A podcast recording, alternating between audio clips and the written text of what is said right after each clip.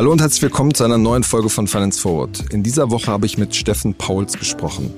Steffen hat das Berliner Fintech Moonfair gegründet und aufgebaut. Es handelt sich dabei um eine Anlageplattform, über die man in Private Equity Fonds und Wagniskapitalfonds investieren kann. Das ist normalerweise erst ab ein paar Millionen überhaupt möglich.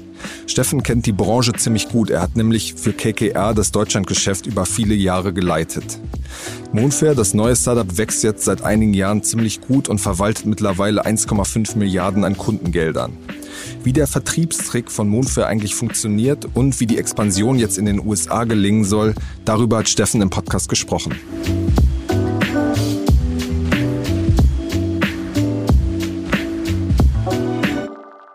Hallo Steffen, herzlich willkommen zu Finance Forward. Vielen Dank, Kaspar. Freue mich sehr, hier zu sein. Steffen, du hast 2016 äh, Moonfair gegründet. Damals kamst du von einem äh, Job von KKR, warst da Deutschlandchef, was ja ein, ein sehr prestigeträchtiger Job ist. KKR, eine sehr ja, globale, legendäre Private Equity Firma. Warum der Weg in die, die Gründung? Normalerweise ja, schaffen es ja viele Beraterinnen und Berater oder ja, junge Studenten, die irgendwie in die Gründung gehen. Warum für dich dieser Karriereschritt? Guck, Kaspar, Gründen war für mich nicht neu. Ich habe meine Karriere begonnen in den 90ern bei Boston Consulting Group, bin dann 99 dann raus und habe damals schon, du würdest es heute Fintech-Unternehmen, den Begriff, äh, Begriff gab es damals nicht, nennen, ein Unternehmen gegründet namens First Five. Das machte so digitale Vergleiche von Vermögensverwaltern und hat dann auch die Daten digital zur Verfügung gestellt und bin dann 2004 zu KKA gekommen, die seinerzeit guckten, ähm, ihr Talentbasis mehr mit operativen Leuten, Leuten mit Consulting und unternehmerischem Background ähm, zu vervollständigen und habe dann eben zehn, elf Jahre mit KKA verbracht und fragte mich dann, okay, willst du jetzt die nächsten zehn Jahre deiner beruflichen Karriere auch mit KKA verbringen oder willst du wieder zurück sozusagen zu deinen Entrepreneurial Roots? Und bin deswegen wieder in die unternehmerische äh, Linie eingeschlagen und habe ja dann nach KKA neben Moonfair verschiedene unternehmerische Tätigkeiten ähm, äh, initiiert, unter anderem eben Moonfair, aber ich habe auch einen Tech-Fonds 100 Millionen Fonds in den USA gegründet. Ich habe dann später einen SPAC gemacht an der Nasdaq. Ich habe eine kleine M&A-Boutique gegründet und da dann einen größeren Deal gemacht mit der. Äh, bin also relativ bereit, wieder in diese unternehmerische ähm, Herausforderungswelt, wenn du so willst, hineingegangen. Wie war das bei deiner, bei deiner ersten Gründung? Du sagtest, den Begriff Fintech gab es damals noch gar nicht. Wie, wie hast du das da erlebt und wie lief das auch? Wie erfolgreich war das am Ende? Du, da habe ich sehr viel gelernt. Das war, äh, das Konzept war relativ einfach. Private Banking ist ein sehr intransparenter Markt. Du kannst also nicht so einfach deine, die Performance von deinem Vermögensverwalter mit der von anderen vergleichen. Und wir haben gesagt, okay, wir wollen diesen Markt transparent machen. Von der Grundidee eigentlich toll, gab es aber noch nicht in, in Deutschland. Ähm, ist am also Ende quasi so ein Check 24 dann für so Broker-Vergleich für halt eine sehr äh, etablierte, richtig. sehr wohlhabende Zielgruppe. Vollkommen richtig. Hatten auch einen sehr guten Start, aber das Timing war schlecht, denn äh, das war für mich ein großes Learning. Äh, dann kam der 11. September und der Zusammenbruch der, der Tech-Blase damals mit Boo.com, dort so startete das. Und das kam natürlich in our way, so dass wir wirklich durch alle Tiefen und Höhen, die man äh, sich vorstellen kann im unternehmerischen Leben gegangen sind, mussten dann natürlich auch äh, restrukturieren, äh, leider auch Mitarbeiter entlassen, haben aber dann noch 2003 das äh, Unternehmen an einen kleineren Private Equity Spieler übergeben. Aber als Erfolg äh, im unternehmerischen Sinne äh, auch getrieben durch die ähm, äh, externen Einflüsse wie 9-11 würde ich die Zeit nicht bezeichnen aber ein tolles Learning. Was waren da so die, die Dinge, die du da mitgenommen hast und die du dann jetzt bei deinem nächsten Start, deiner nächsten Gründung vielleicht auch anders gemacht hast? Naja, ganz wichtig ähm, aus meiner Sicht beim Unternehmer ist, dass du immer wieder aufstehst. Ja, das ist keine Einbahnstraße, es geht nicht nur aufwärts, sondern du hast eben Höhen und Tiefen. Und das ist sicherlich diese Durchhalt, das Durchhaltevermögen, das sich immer wieder hineinknien, auch wenn du mal ähm, Gegenwind hast. Das ist ein ganz wesentliches Learning und das war jetzt auch sehr wichtig beim Aufbau von Moonfair. Ein anderes ist immer wieder das Gleiche. Es ist Team, Team, Team. Das Team ist entscheidend und Team nicht nur alleine stehen, sondern Team und Kultur zusammen. Kultur hält alles zusammen. Das ist quasi der Klebstoff und das Team, das Talent, was am Ende des Tages über Erfolg und Nicht-Erfolg entscheidet. Du und das Dritte ähm, würde ich sagen, ist einfach Timing. Nicht? Äh, Timing war da falsch. Äh, das Unternehmen gibt es heute immer noch, ist sehr erfolgreich. Äh, du musst einen langen Atem haben und du musst das Timing richtig hinkriegen. Ich habe damals zu dem äh, Start von Moonfair auch schon so ein bisschen mitgekriegt, dass du ähm, da in Berlin unterwegs warst, dass du da mit verschiedenen Leuten auch gesprochen hast, wer könnte da irgendwie passen. Mein, ähm, mein Eindruck war, dass du dich selbst erstmal so ein bisschen noch im Hintergrund gehalten hast. Ähm, wie, wie kam das? Wolltest du erstmal abwarten, wie das Produkt sich entwickelt, was da quasi passiert oder wie, wie war dieser, diese Anfangszeit? Du, meine Idee, nachdem ich ja äh, doch relativ intensive, auch arbeitsintensive äh, und auch erfolgreiche Tage bei KKA hatte, da war ich eher Mitte, Ende 40, war eigentlich, dass ich Moonfair inkubieren wollte. Die Idee war, okay, äh, ich gehe da rein, ein bisschen Geld, auch deine Kontakte, deine Idee, ähm, bist ein sehr operativer, aktiver Chairman, aber äh, gehst jetzt quasi nicht in die vollen operativen ähm, Trenches. Ähm, und das hat sich am Ende des Tages äh, als der äh, schlechtere Weg äh, herausgestellt. also ich habe dann relativ schnell gesehen, du kannst den Unternehmer im Eigentlichen nicht ersetzen. Ja, das Top-Talent, was unternehmerisch unterwegs ist in Berlin, in London, an anderen Stellen, die gründen im Zweifel selber. Ähm, und deswegen bin ich dann äh, 2018 bereits sehr, sehr operativ reingegangen und dann 2019 auch in der vollen Verantwortung als CEO. Hm, okay, und wie laufen jetzt deine ganzen anderen ähm, äh, Nebenprojekte noch äh, parallel? Das hört sich ja jedes alles irgendwie nach einem Vollzeitjob an. Du, da ist wiederum das, was ich eingangs sagte, Team, Team, Team. Den US-amerikanischen Fonds habe ich zusammen mit einem Partner gegründet, der sitzt in San Francisco, der da unglaublich ähm, aktiv ist und äh, mit dem Team vor Ort ähm, mir also den Rücken frei hält an der Stelle. Da bin ich natürlich immer noch aktiv im Investment Committee, auch beim finalen Deal Sourcen und beim, in, bei der Entwicklung des Unternehmens. Aber mein Hauptaugenmerk von, von meinen Aktivitäten, das ist, ähm, das ist Moonfair. Und meine kleine M&A-Boutique, die habe ich sozusagen pausiert. Okay, und der, der Spec, ähm, das hatte ich ehrlich gesagt gar nicht so richtig mitgekriegt. Wer, wen habt ihr da gespeckt? Äh, das ist ein 230 Millionen IPO gewesen. Den haben wir im Dezember 2020 gemacht. Äh, Seven Global Capital Holdings. Äh, CEO ist wiederum mein Partner. CFO ist einer unserer Mitarbeiter ähm, aus dem Seven Global ähm, Capital Team. Und der ist ähm, jetzt seit einem guten Jahr an der Nasdaq gelistet. Okay, aber sucht noch nach einem Übernahmeziel, was ihr dann äh, an die Börse bringen wollt. Korrekt, korrekt. Das ist der Purpose von dem Vehikel. Okay, okay. Das heißt aber, ähm, das, das Klischee, was man von Private Equity Leuten hat, dass sie irgendwie 120 Stunden die Woche arbeiten, das äh, ist bei dir, dadurch, dass du es ein bisschen verteilt hast, äh, nicht mehr ganz so extrem, oder? Doch, das ist extremer denn je. Also das, äh, okay. Ich habe in meinem Leben, äh, wirst lachen, nie so viel gearbeitet wie nach der KKA-Zeit. Und KKA ist auch alles andere als ein unintensiver Job. Äh, aber das ist eben in einer anderen Konstellation. Jetzt mit allen Freiheitsgraden, die dazukommen und natürlich auch dem unternehmerischen Erfolg. Das beflügelt natürlich. Hm, okay, wie sieht dann so deine, deine Standardarbeitswoche aus? Oh, die, die ist eigentlich 724. Ja, also die, äh, äh, ich bin äh, typischerweise äh, wirklich ständig on. Äh, das liegt natürlich auch daran, wenn du so ein großes Team hast, da sind immer irgendwelche Requests, die können sonst nicht weiterarbeiten. Ähm, also es gibt keinen Tag, wo ich mal Telefon oder Computer wirklich zur Seite lege. Äh, typ, typischer Tag beginnt so gegen 8, 8.30 mit E-Mails äh, und endet, und das versuche ich einzuhalten, so gegen 20.30 Uhr und dann vielleicht nochmal ein Call, aber eben auch viel Wochenendarbeit. Okay, okay. Aber das hält man irgendwie trotzdem durch, wenn man, weil du irgendwie getrieben bist von der Sache, oder? Ja, es ist wirklich, guck mal, warum habe ich Moonfair gegründet? Wenn du so eine erfolgreiche äh, Karriere im Private Equity gemacht hast, dann geht es dir sagen wir mal, weniger jetzt dein Living zu verdienen. Das ist jetzt nicht der Purpose. Und ich bin auch nicht einer von denen, sagen wir mal, Jungspund 30ern, die sagen, Mensch, jetzt will ich damit reich werden. Das treibt mich nicht. Sondern was mich treibt und auch die ganze Firma treibt, ist wirklich diese Idee der Demokratisierung. Also Private Equity ist ja, Kasper, das weißt du ganz genau, schreibst ja viel drüber, eine wirklich unschlagbare Anlageklasse, wenn es unter Risiko- und Return an äh, Gesichtspunkten anguckst. Und ich fand es immer unfair, oder wir bei Moonfair finden es unfair, dass ein Großteil der Bevölkerung zu dieser Anlageklasse keinen Zugang hat. Ja, äh, für hier die Zuhörer äh, nochmal als Erinnerung, du brauchst Minimum 10 Millionen US-Dollar, äh, um in so einen Fonds zu investieren. Das ist also wirklich vorbehalten großen institutionellen Anlegern. Das ist vorbehalten den ganz großen ähm, äh, Milliardärsfamilien. Und der normale Anleger in Anführungsstrichen hat keinen Zugang. Und das zu ändern, Das ist für uns einfach, was uns beseelt. Und wir würden es am, am liebsten ändern für jedermann.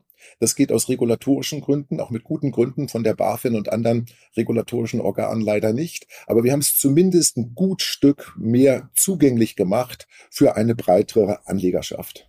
Genau, eure Grenze ist ja, glaube ich, in Deutschland zumindest äh, 50.000 und dann gibt es diese verschiedenen Stufen, 100.000, 200.000, je nach ähm, Vorbildung auch des, desjenigen, der da investieren will ist sozusagen die Langfristvision ähm, trotzdem das noch niedriger ähm, zu schrauben oder wie seht ihr da drauf? Du, wir würden es liebend gerne, ja, weil uns treibt wirklich diese Idee Prosperity for All. Ja, es ist eine tolle Anlageklasse. Es ist, äh, wenn du es richtig angehst, hoch diversifiziert. Du, du, kannst also auch das Risiko managen. Sehr interessant zu sehen, weißt du, wenn du so ein typisches Bond- und Aktienportfolio nimmst und du mischt jetzt Private Equity dazu, dann hast du zum einen eine höhere Return-Erwartung, Rendite-Erwartung und zum anderen aber auch reduzierst du gleichzeitig das Risiko. Also an beiden Dimensionen optimierst du.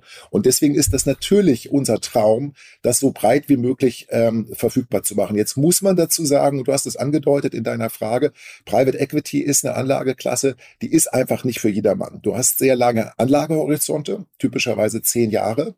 Und ich sehe einen guten Grund, dass die BaFin oder die Regulatoren sagen, Mensch, sagen wir mal jetzt so eine Großmutter, 70 äh, Jahre alt, die jetzt ihr Erspartes in Private Equity Fonds legt, das ist sicherlich nicht das richtige Investment für sie.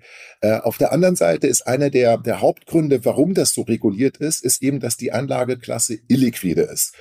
Und du weißt ja, bei Moonfair haben wir einen digitalen Sekundärmarkt gebaut. Das heißt, du kannst also deine Fondsanteile traden, verkaufen, kannst auch kaufen, hast also wirklich einen Pfad zur Liquidität. Das ist eine der ganz großen Hürden, die wir da aus dem Spiel nehmen, äh, diese Illiquidität ähm, und damit eben auch, ähm, es ist geeigneter für eine größere ähm, Masse oder Menge von, von Investoren. Trotzdem, uns hemmt ja da nicht unsere Intention, sondern die, das ist eben reguliert.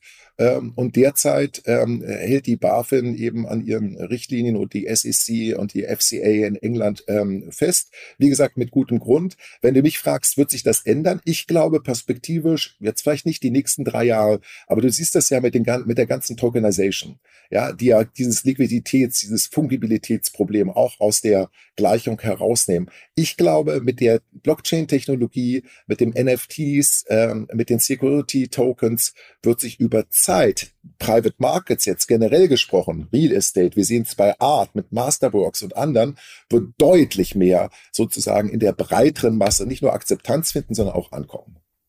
Aber regulatorisch, was wäre da genau das Problem? Müsstet ihr dann für jedes Konstrukt so einen eigenen Prospekt erstellen oder was, was wäre ähm, der Aufwand, das äh, für eine Masse verfügbar zu machen? Korrekt. Du müsstest also, wenn du jetzt äh, in den breiteren, in Anführungsstrichen, Vertrieb gehst, das machen ja auch einige Spieler auch schon offline ähm, in Deutschland, äh, müsstest du tatsächlich einen Prospekt erstellen. Ähm, mit allen natürlich ähm, Haftungsfragen, die damit einhergehen, mit dem ganzen Thema Aufklärung, mit dem ganzen Thema Beratung. Das sind wir ja nicht. Ja, wir sind ja ein sehr selektiv vorausgewählter Marktplatz für Anlagemöglichkeiten in Private Equity.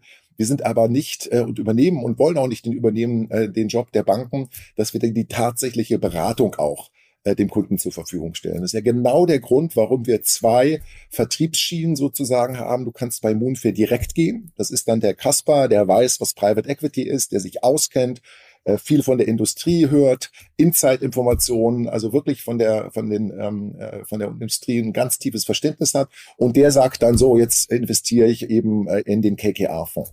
Das ist sozusagen der Anleger, der bei uns direkt geht. Und dann hast du aber natürlich Tausende von Anlegern, die müssen mir an die Hand genommen werden. Ja, die müssen, denen muss erklärt werden, was ist Private Equity, ähm, was macht dieser Fonds genau, wie lang ist der Anlagehorizont, was sind die Renditeerwartungen, ähm, was passiert eigentlich da äh, über die Investmentperiode? Wie sind die Abrufe des Kapitals? Wie sind die Rückflüsse? Da ist ein großer, großer Aufklärungsbedarf. Und deswegen haben wir ja eine zweite ganz starke Schiene bei uns entwickelt. Das sind die Banken, das sind die Vermögensverwaltern. Da arbeiten wir schon mit Dutzenden zusammen in Summe. Fidelity ist ja, glaube ich, der, der Bekannte, der auch bei euch dann investiert hat. Vollkommen richtig. Fidelity ist unser Distributionspartner in Europa, ist auch investiert und hilft uns mit ihrem Vertrieb, äh, mit ihren Kontakten, äh, auch mit ihrem Know-how eben unsere Plattform typischerweise dann White Label an die Banken und die Vermögensverwalter sozusagen zu vermarkten, die dann eben die Möglichkeit haben, ihren Kunden ein sehr umfangreiches und da auch noch digitales, sehr convenient Private Equity, Private Markets Programm anzubieten. Ja. Bevor wir jetzt nochmal auf dieses wichtige Thema äh, Vertrieb im, in der Geldanlage äh, kommen, würde mich erstmal nochmal interessieren, wenn man jetzt diese großen Namen hört, die bei euch auf der Plattform sind, EQT, KKR, vielleicht kannst du mal so ein, äh, quasi das ein bisschen konkreter machen, wie entwickelt sich da so ein Fonds? Ihr seid jetzt ja auch schon ein bisschen am Markt. Wie entwickelt sich da so ein Fonds? Also erstmal so grundsätzlich von der Renditeerwartung, und das ist natürlich immer keine Aussage für die Zukunft, das äh, äh, wissen deine Zuhörer, sondern wenn du die Vergangenheitsdaten annimmst, dann haben die Top Quartile, so wird das immer äh, betrachtet, Fonds äh, deutlich nördlich von 20 Prozent Rendite gemacht. Das ist so die Erwartung aus der Vergangenheit. Ähm, 20 ob man das für die Jahr, Zukunft richtig? erwarten, ja, ein IRR 20 Prozent, also Internal Rate of Return, 20 Prozent und nördlich. So, ähm, das ist, da gehen natürlich noch Kostenrunden, äh, da, die Private Equity Fondsmanager, die haben eine Gewinnbeteiligung, aber das ist so die Brutto-Erwartung. Äh, und ich meine, muss ich nicht äh, stating the obvious, ist natürlich unschlagbar im derzeitigen ähm, negativ Zero ähm. Ähm, wie das konkret läuft, ist, man investiert und typischerweise der Private Equity Fonds investiert jetzt über eine Investitionsperiode von vier Jahren. Also machen wir mal ein Beispiel, die sammeln eine Milliarde in Geld ein, dann gibt es ein sogenanntes Closing, ab dann geht's los und dann investieren die, aber die investieren jetzt nicht alles in einem Jahr, sondern die investieren in unterschiedliche Unternehmen über einen Zeitraum von vier Jahren. So, dann ist die Investitionsperiode vorbei und dann typischerweise entwickeln die ja sehr aktiv diese Unternehmen weiter. Heute funktioniert das ja nicht mehr, dass du einfach, ich sag mal, preiswert kaufst, preiswert kauft keiner und dann teuer verkaufst. Oder früher war es immer in den, so Beginn 2000 und in den 90ern der sogenannte Leverage. Haben viele an der Universität gelernt, also Fremdkapital drauf, damit ja. ich das Eigenkapitalrendite boostere. Das ist auch nicht mehr der Treiber der Wertschaffung, sondern was heute der Treiber der Wertschaffung ist, ist wirklich, dass die Unternehmen, die Private Equity Unternehmen es äh, vermögen, systematisch den EBITDA und den Umsatz ähm, äh, nach oben zu kriegen. Also die Umsatz und damit EBITDA-Ausweitung ist, steht für 70 Prozent der Value Creation, der Wertschaffung. Und das passiert dann eben über die Haltedauer des Unternehmens. Wie passiert das, wirst du jetzt fragen? Das ist äh, durch Globalisierung, das ist durch operative Wertschaffung. Die Großen, deswegen mögen wir die auch so, die KKRs, die Blackstones, die Equities, die haben hochbezahlte Spezialisten für Supply Chain, für Einkaufsoptimierung, für Digitalisierung, also sehr viel operative Wertschaffung. Das zweite als Kerntreiber ist Globalisierung hat man oft gesehen, ich habe das bei KKA gesehen mit WMF, die wir international genommen haben in den asiatischen Raum, wie indem die Unternehmen, die Private Equity Unternehmen eben globale Organisationen sind, einen globalen Footprint haben, die sind dann in den Ländern, die haben dort Kontakte, die wissen, wie der Markteintritt geht. Also das wird sehr systematisch in diesen sogenannten Value Creation Programmen durchgesteuert. So, und dadurch dann äh, kannst du erwarten, nach fünf bis sieben Jahren, das funktioniert dann natürlich nicht in jedem Einzelfall, aber es funktioniert eben in der Regel über die Summe des Fonds, kannst du eben diese Renditen von 20 Prozent nördlich erwirtschaften. Hm.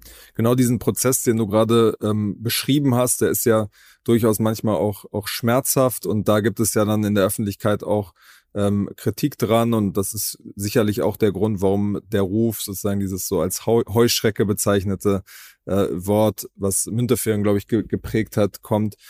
Ist es, ist es immer noch so? Kannst du das nachvollziehen, diese Kritik? Du, ich glaube, äh, wenn du zurückgehst in die Geschichte von Private Equity, ja, dann ist diese Sichtweise, auch Münteferings Sichtweise, ist geprägt aus, äh, ich sag mal, Vorgehensweisen von manchen Spielern aus den 80er Jahren, 80er, 90er Jahren, als die Industrie in ihren Kinderschuhen steckte. Das hat sich aber dramatisch äh, verändert. Du, als ich bei KKA anfing, 2004, da waren wir, schlag mich tot, 30 Professionals weltweit. Heute sind das 1500. Ja, ähm, Private Equity Industrie steht heute für 25, mehr als 25 Prozent des globalen M&A-Volumens.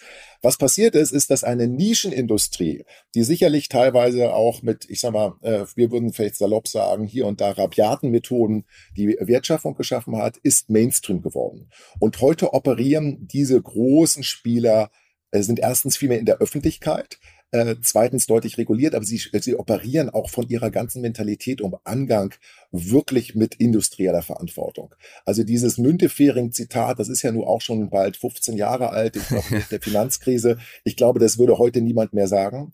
Und wenn man die äh, Industrie sieht und auch die Literatur, die es dazu gibt, dann ist ja der, der Riesenverbiegen, der Grund, dass es Private Equity gibt, ist eben, dass du in privater Hand durchaus vom Governance-Modell äh, überlegen bist wie bei einem Public-Unternehmen. Also wenn ich das kurz erläutern darf, weil das ist wichtig, ähm, Board-Meetings und Interaktionen mit dem Vorstand fanden bei KKA auf teilweise auf wöchentlicher Ebene statt. Der Eigentümer sitzt mit am Tisch. Du hast dieses berühmte Principal-Agent-Problem nicht.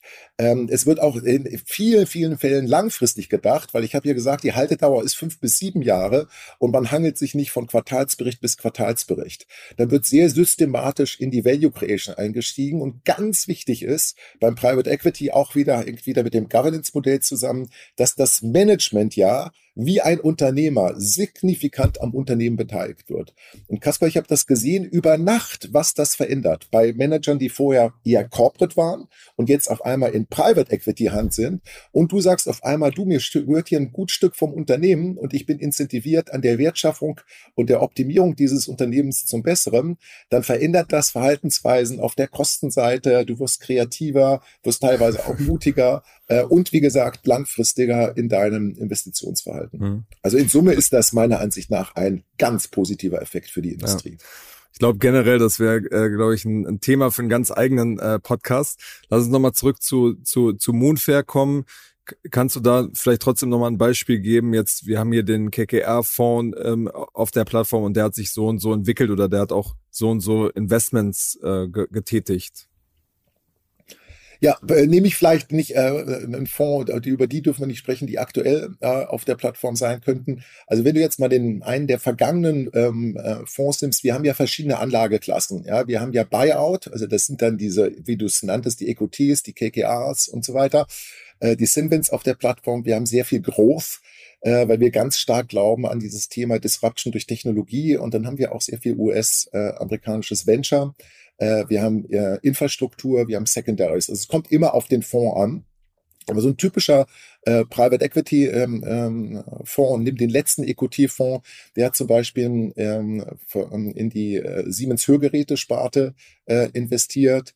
Ähm, das ist also dann ein, ein Teil von Siemens, der äh, im Rahmen von so einem sogenannten Carve-out herausgenommen wurde, dann auch systematisch dort ähm, das Unternehmen weiterentwickelt, später dann sogar mit einem anderen Unternehmen äh, gemerged, also über M&A, über inorganisches Wachstum gewachsen.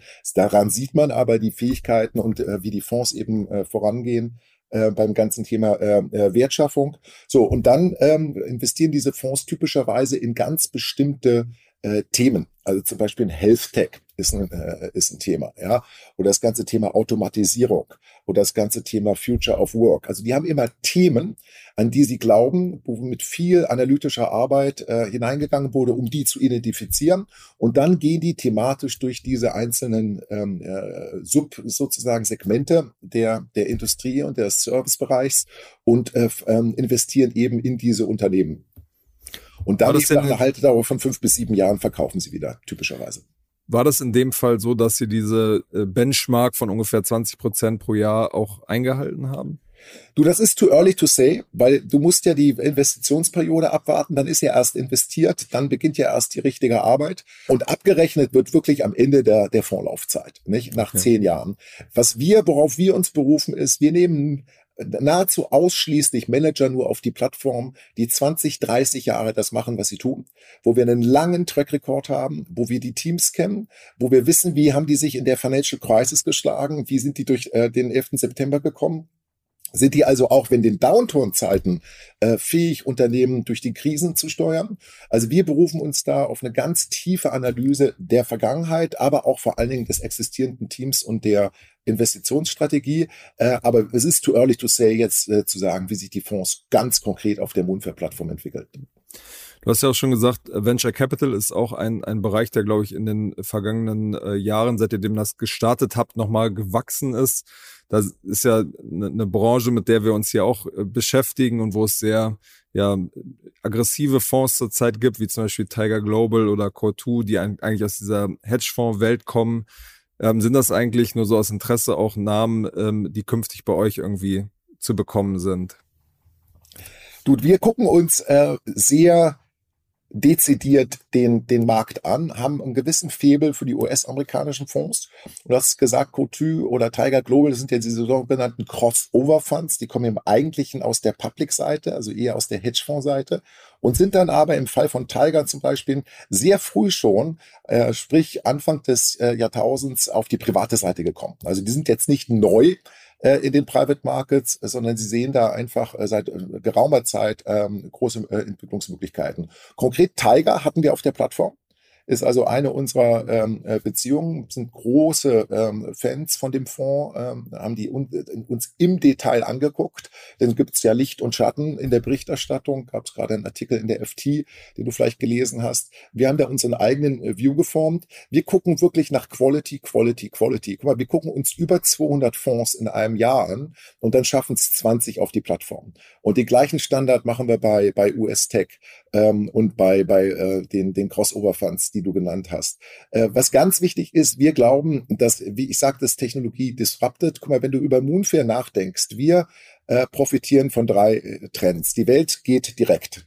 Ja, das ist natürlich nochmal beschleunigt jetzt durch die ähm, Covid-Phase. Das ist das eine. Das zweite ist, die Welt geht digital. Nicht? Das ist äh, obvious. Äh, und dann haben wir einen dritten Megatrend, der in unsere Richtung spielt, die Private Equity Industrie Großretail. Die möchte sich öffnen, die möchte äh, äh, größeren äh, ähm, äh, Zugang geben äh, zu ihren Produkten für breitere ähm, äh, äh, Reihe von Investoren. Gibt es das ELTIF-Regime, äh, hast du vielleicht verfolgt, also European Long-Term Investment Fund, ähm, der äh, de facto ein Retail-Produkt ist. Commerzbank hat einen gemacht, die Partners Group und UBS äh, arbeiten an der Stelle zusammen. Also dieses ganze Thema, dass Private Equity mehr Zugang äh, findet von Retail-Investoren, das ist auch von der Industrie gewollt. Hm. Ihr seid jetzt ja in den letzten, gerade in den letzten Monaten sehr, sehr stark gewachsen, was die Volumina auf eurer Plattform angehen. Ihr seid jetzt die aktuellste Zahl, die ihr kommuniziert, sind die 1,5 Milliarden Euro an Kundengeldern, die ihr quasi vermittelt habt.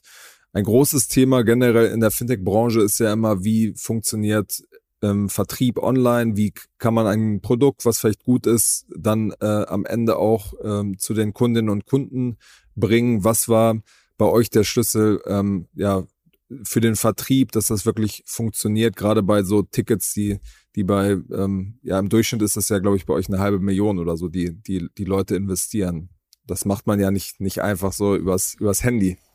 Du, das ist so ein bisschen der, oder das war insbesondere am Anfang der heilige Gral. Ja, wir haben ja, ich glaube, du hast auch mal drüber geschrieben, äh, wir sind am Anfang gestartet, äh, unterstützt von 135 äh, Individuen. Das ist so eine Cross-Section aus der Financial Industry. Das sind ehemalige CEOs, das sind Private Equity Leute, ehemalige und so weiter, die uns immens geholfen haben. Plus natürlich auch mein berufliches äh, Network und das des Aufsichtsrats von Leuten wie Heinrich von Lichtenstein und anderen. Das war initial. Aber du kannst keine Firma durch Network bauen, ja, mit, mit 100 Leuten. Das funktioniert nicht. Aber was es gebracht hat, Kaspar, ist, dass wir, und wir nennen das Network-Effekt, du brauchst eine bestimmte kritische Masse, und wir sehen das in den einzelnen Ländern, wir sehen das sogar auf Stadtebene. Wenn du eine gewisse Durchdringung hast in einer Stadt, dann kommen auf einmal, äh, äh wenn du so willst, unkontrolliert Network-Effekte, das heißt im Wesentlichen Word of Mouth. Die Leute reden drüber, äh, die Leute haben gute Erfahrungen. Wir machen dann in diesen ähm, Städten Events, ja. Wir sind ja auch ganz stark, äh, verstehen wir uns als Community, ja, und nicht nur als digitale Plattform.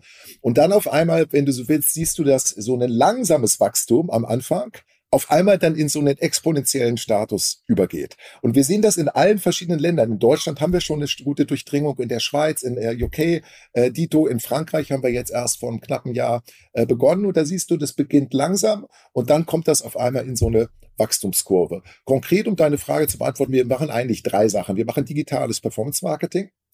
Wir machen sehr stark diese Community Events. Ja, das ist also quasi Word of Mouth. Und dann haben wir ähm, knapp vor anderthalb Jahren ein Programm eingeführt, das ist im Eigentlichen ein Referral-Programm, aber wir sehen es als Community-Programm, das nennen wir Ambassador-Programm. Und Ambassador ist, du Kaspar sagst, ich will Ambassador werden bei Moonfair und dann kannst du quasi Freunde von dir empfehlen, sich die Plattform mal anzugucken. Und wenn der Freund dann auch tatsächlich in einen Fonds investiert, dann kriegst du einen Anteil am Moonfair. Wirst also quasi über Optionen Teilhaber von der Firma.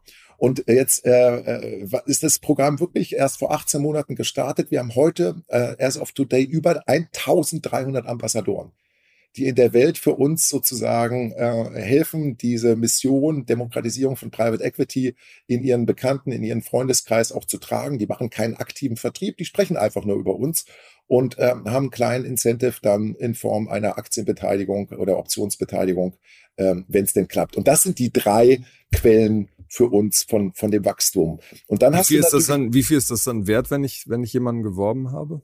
Ähm, ich glaube, das ist derzeit, kriegst du einen Anteil von 2000 Euro. Das hängt ein bisschen, glaube ich, von der Volumen, von dem Volumen ab, wie viel dann investiert wird. Aber es ist zwischen 2000 und 5000 Euro.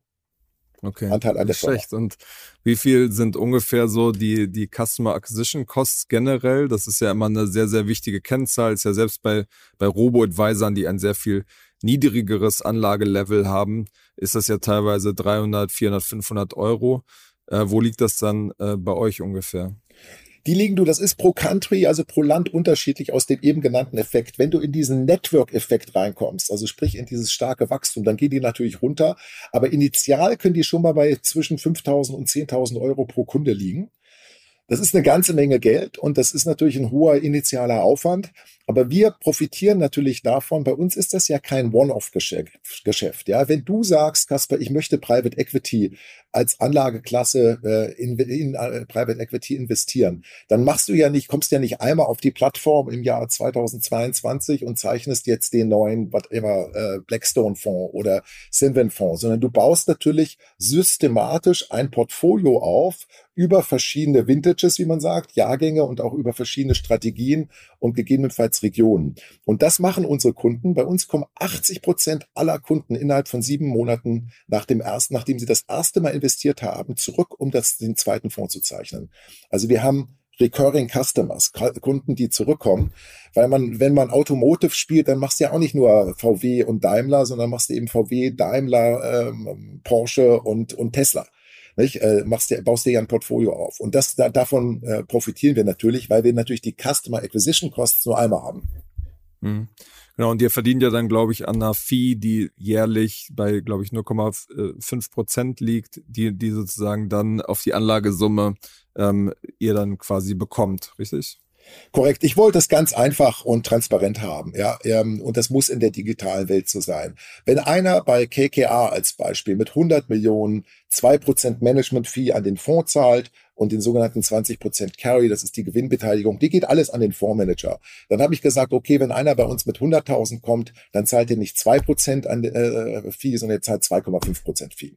Ja, das ist der Unterschied. Aber dafür komme ich auch mit 100.000 Euro rein. Und wir haben natürlich auch einen ähm, immensen Aufwand, äh, gerade bei der Technik, aber auch gerade bei der Auswahl der Investments. Guck mal, wir haben jetzt 15 Leute im Investment-Team, die nichts anderes machen. Das sind hochqualifizierte Kräfte aus der Industrie, als diese Fonds auf Herz und Nieren zu prüfen. Das muss ja alles bezahlt werden. Und wenn du das mal durchrechnest, dann braucht Moonfair, und das ist kein Geheimnis, schon wirklich ein ganz signifikantes Volumen an Assets, um die Profitabilitätszone zu erreichen. Insbesondere auch bei den Was Wachstum. fällt dir da so an? Du, wir haben in jetzt historisch die letzten Jahre das Unternehmen jedes Jahr mehr als verdoppelt. Äh, das ist auch der Wachstumspfad, äh, den wir uns für ähm, dieses Jahr vornehmen. Also du hast es gesagt, wir sind jetzt bei 1,5 Milliarden. Ähm, das ist quasi jetzt äh, zwei Wochen alt. wenn wir hier auf drei Milliarden kommen, dann wäre ich happy. Das ist also so meine, meine Zielgröße, äh, so eine Verdopplung des Volumens. Äh, irgendwann wird das abschwachen, äh, schwächer werden. Ähm, das ist eine sehr hohe, ähm, äh, für die, für die äh, Maturity des Unternehmens bereits eine, immer noch eine sehr hohe Wachstumsrate. Aber so mit 2x, wenn wir die nächsten Jahre so durchwachsen, da wäre ich dann schon, wäre ich schon happy. Ja. Welche Rolle spielen ähm, Kooperationspartner wie Fidelity in dem ganzen Konstrukt ähm, bereits? Du, das ist für uns key, diese Partnerschaft, nicht nur mit Fidelity, sondern mit den Banken und den Vermögensverwaltern. Ich hatte es gesagt, der Großteil der Investoren ist immer noch äh, sozusagen braucht die Beratung, braucht das Handholding, äh, müssen da durchgeführt werden. Und deswegen ist das für uns ein ganz wichtiger Vertriebskanal. Den haben wir ja vor knapp anderthalb Jahren begonnen auszubauen äh, in Europa und Asien. Und der steht mittlerweile aber schon für knapp 25 Prozent des Volumens. Okay, aber dann kommt da nochmal eine Marge für die ganze Beratung und Vermittlung für die Partner obendrauf. Korrekt, die müssen natürlich auch leben. Das ist ein ähm, ähm äh, hochqualifiziertes Geschäft, äh, dieser Advice, was die Banken da machen. Ähm, aber weißt du, am Ende des Tages, Gebühren sind wichtig. Also das ist äh, goes without saying. Aber am Ende des Tages ist das ja ein High Yield, ein High Return Produkt. Also es ist viel wichtiger, dass du den richtigen Fonds identifizierst, als ob du da jetzt noch ein halbes Prozent Gebühr ähm, äh, an die Bank mehr zahlst, damit du beraten wirst. Wir sind ja keine Commodity-Produkte, wo du zwei Prozent Rendite machst, sondern ich habe es ja eingangs gesagt, in der Vergangenheit 20 Prozent und plus. Und dafür musst du aber eben diese Top 25, diese Top Quartile-Fonds dann auch tatsächlich identifizieren. Das ist unser Job. Die Bank äh, macht auch nochmal ihre Due Diligence, bevor sie äh, so einen Fonds in ihr Programm aufnimmt. Da liegt die echte Wertschaffung. Ich würde an, aus Sicht des Kunden mir nicht Gedanken machen, ob ich da nur ein Prozent ähm, Gebühr oder 0,7 oder 1,2 zahle. Ich würde mir viel mehr Gedanken machen, was ist das für ein Anbieter und was ist das für ein Fonds und hat er seinen Job gemacht, den richtigen rauszusuchen. Hm. Ihr seid ja kürzlich in den äh, USA gestartet, ein Markt, der, der für, für einige deutsche Player ja eher schwierig war, zum Beispiel N26 mit einem ganz anderen Produkt, äh, hat sich da nicht durchsetzen können, ist da wieder, ist da wieder weggegangen. Wie du auch gerade schon gesagt hast, lebt ihr sehr stark von dem Wiederholungsgeschäft. Ähm, wie, wie geht ihr so ein, so ein Launch an, dass man da quasi diesen Kern, diese Kerngruppe wieder findet und von da aus quasi auch wachsen können, weil ich meine, ihr könnt jetzt schlecht in der New Yorker U-Bahn äh, plakatieren, das wäre ja ähm, überhaupt nicht zielführend, weil ihr dadurch ja nicht die Zielgruppe erreicht, die ihr irgendwie bekommen wollt. Du, wir sind jetzt äh, seit Start von Moonfair sind wir in mehr als 18 Ländern operativ tätig. Also wir haben das 18 Mal gemacht, immer wieder. Und da ist auch Frankreich unterschiedlich als die Schweiz oder als Deutschland. Wir machen jetzt äh, neben äh, USA machen wir äh, in Kürze unser Singapur äh, Office und auch den Markt auf. Das ist dann Nummer 19. Also wir haben äh, diesen Markteintritt immer wieder und immer wieder ähm, durchgespielt. Jetzt ist natürlich USA und du hast es eingangs äh, völlig richtig gesagt, eine andere Nummer. Ja, ist der größte Markt der Welt, ist der äh, most competitive Markt, wenn es um, um Tech und Entrepreneurship geht in der Welt. Äh, und da haben wir einen, einen, wirklich eine Tonne Respekt davor. Äh, wir machen es trotzdem genauso, wie wir es in den anderen äh, Märkten gemacht haben. Es beginnt immer wieder mit dem Network. Es beginnt immer wieder ähm, äh, mit Personen, die wir kennen. Ähm, ich selber habe in den USA studiert, äh, habe dort ein relativ großes Network. Die Firma hat mittlerweile ein großes Network über unsere Fondspartner, äh, über die GPs. Die Industrie kennt uns. Ich habe letztens einen LinkedIn-Post ge ge gepostet, da waren schon 2500 Leute aus San Francisco und New York drauf. Also es ist jetzt nicht so, dass die überhaupt nichts von uns bislang mitbekommen haben. Was interessant ist an dem Markt, Kasper, ist, es gibt unser Modell nicht. Es gibt kein Direct-to-Consumer-Modell äh, oder Private Equity ähm, ähm, digital in den USA. Äh, in Europa haben wir ja mittlerweile und Asien haben wir 50, 60 Copycats. Äh, ich war sehr unsicher im Jahr 2019, dass wir immer noch die einzigen waren, die das machten. Dann kamen die aber alle und äh, mittlerweile, wie gesagt, versuchen wir sehr viel uns zu kopieren. In den USA, witzigerweise, hat das noch keiner gemacht. Ich glaube, wieder äh, zurückzuführen auf das, was ich ganz am Anfang vom Interview heute sagte, es ist wiederum Timing. Und ich hatte es gesagt, die Welt geht direct, die Welt geht digital und Private Equity goes Retail. Und äh, in Amerika siehst du es zum Beispiel durch die Robin Hoods, was durch Covid, äh, wie, äh, wie immens mittlerweile die Leute ihre Scheu überwunden haben, ihre Bank- oder Finanzgeschäfte digital abzuwickeln. Und das ist, glaube ich, ein Trend, auf dem wir aufbauen können. Und mit den gleichen Tools, da gibt es auch ein Ambassador-Programm, da gibt es auch ein ähm, äh, natürlich äh, äh, unser Network Community Events und natürlich digitales Marketing, bauen wir sehr, sehr geduldig jetzt das Geschäft dort auch auf. Alles klar, genau. Wir kommen schon äh, von der Zeit her zum äh, Schluss. Äh, am Ende gibt's immer so eine kleine Aufgabe, weil du als, als Gründer ja, ähm, ja immer ein bisschen auch in die Zukunft schauen musst. Wie entwickelt sich alles? Und ähm, deswegen wird mich bei ein paar Aussagen interessieren, wie du, wie du denkst, dass die, die Fintech- und Startup-Welt eigentlich äh, weitergeht in den nächsten Monaten. Und ähm, genau, ich ähm, lese dir einfach kurz eine, eine Aussage vor und dann äh, sollst du relativ aus dem Bauch heraus äh, sagen, was du denkst, wie es wie es weitergeht. Gerne. Genau, die erste Frage ist, die Tech-Skepsis an den öffentlichen Märkten erholt sich wieder bis Ende des Jahres. Ich glaube, dass wir da in einer äh, längeren Phase äh, der Bewertungskonsolidierung sind, die jetzt erst begonnen hat ich glaube, das ist nicht eine sogenannte V-Form, sondern wir müssen wir schon mal zwei bis drei Jahre ähm, auch äh, Durchhaltevermögen haben, bis wir die gleichen Bewertungsniveaus äh, wiedersehen werden. Wird sich das dann äh, auf die, die Startup-Märkte auch, also auf die privaten Märkte auch durchschlagen? Ich denke, auf der, auf, was wir auf der Bewertungsseite zum Teil gesehen haben an Übertreibungen, das hast du auf den Public Markets gesehen, aber das haben wir auch gespiegelt auf den Privatmärkten gesehen. Ich denke, das wird runtergehen. Ich glaube, was sich nicht verändern wird, ist das Angebot von, von Geld. Also einfach die Maschine zu füllen. Das Geld ist dort, aber sicherlich äh, zu anderen Bewertungsniveaus. Alles klar. Welche Finanz-App oder welches Feature, was du dir immer schon mal gewünscht hast oder für sinnvoll erachtest, wird in den kommenden anderthalb Jahren entwickelt? Ich bin ganz großer äh, äh, Believer in dieses Thema Private Markets. Und ähm, wir sehen es, ob das Kunst ist, ob das ähm, Oldtimers sind, ob das Immobilien sind. Immer mehr Möglichkeiten können diese Fractionalization nutzen. Ja, also ich sehe, dass wir alle in, vielleicht noch nicht in anderthalb Jahren, aber in zwei, drei Jahren so ein kleines Wallet, so ein Portemonnaie haben, wo wir stückweise private Assets drin haben bisschen vom Picasso, ein bisschen vom Private Equity Fonds und ein bisschen vielleicht von einem äh, alten Flügel, der im, im Wert gewinnt. Also dieses Thema, dass Privatmärkte genauso fractionalized werden wie die Public Markets, das sehe ich kommen. Ob das in anderthalb Jahren da ist oder in drei bis fünf, aber das ist ein Trend, der nicht umkehrbar ist. Ja. Der, der Robo-Advisor-Markt wird nicht großartig in Deutschland mehr weiter wachsen, obwohl große Player wie Vanguard und Co. jetzt hier nochmal reinkommen und reinpushen. Das würde ich unterstreichen. Ich bin ja immer der Ansicht, das ist ja nicht die etablierte Bankenwelt gegen die Neobanken oder gegen die Robot-Advisor, sondern da gibt es gewisse Symbiosen. Wir haben das jetzt zuletzt gesehen. UBS hat Wealthfront gekauft, 20 Milliarden äh, Robo-Advisor für 1,2 Milliarden. Ähm, und das ist sicherlich dort auch äh, gut aufgehoben. Also bei den Robo-Advisern, äh, da bin ich, da würde ich eher auf die Banken setzen. Okay, also du, du glaubst, dadurch, dass diese großen Player kommen, wird der Markt ähm, eher nochmal geöffnet und wird, wird wachsen. Ja, da, definitiv. Die Leute, das macht Sinn.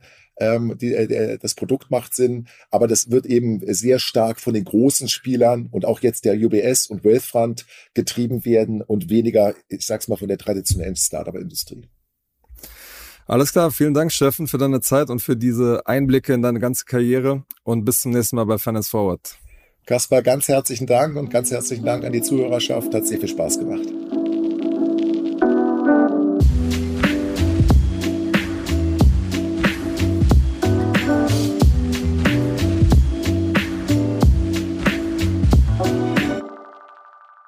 Dieser Podcast wird produziert von Podstars bei OMR.